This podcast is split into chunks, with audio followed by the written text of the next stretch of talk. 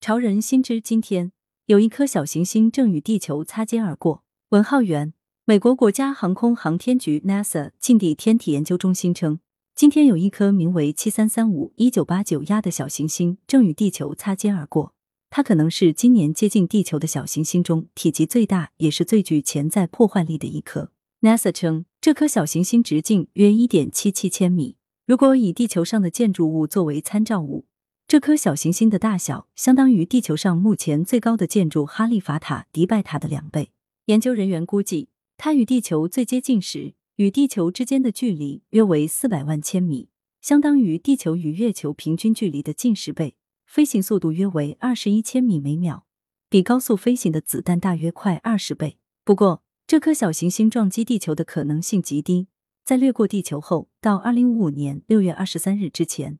这块太空岩石都不会再次近距离飞越地球，但 NASA 仍将其归类为潜在威胁，因为它的飞行轨道也可能会发生变化，尚未排除它未来是否还会发生与地球亲密接触的可能性。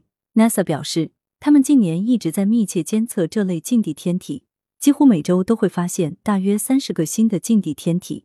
近地天体是指距离地球轨道四千八百万千米以内的天体，这些天体大部分都非常小。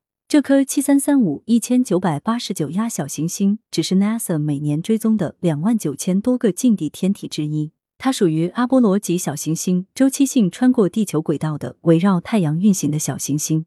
之所以说它存在潜在威胁，是因为它大过 NASA 跟踪的百分之九十九的近地天体。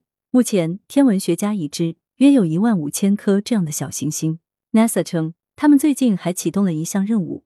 用以测试具有潜在威胁的小行星是否有一天会偏离轨道与地球相撞。如果发现有这类危险，他们便会利用定向航天器撞击这些小行星的方式，尝试改变其飞行轨道，以解除这种潜在威胁。比如，二零二一年十一月，NASA 便发射过一颗名为“双小行星重定向测试”的航天器。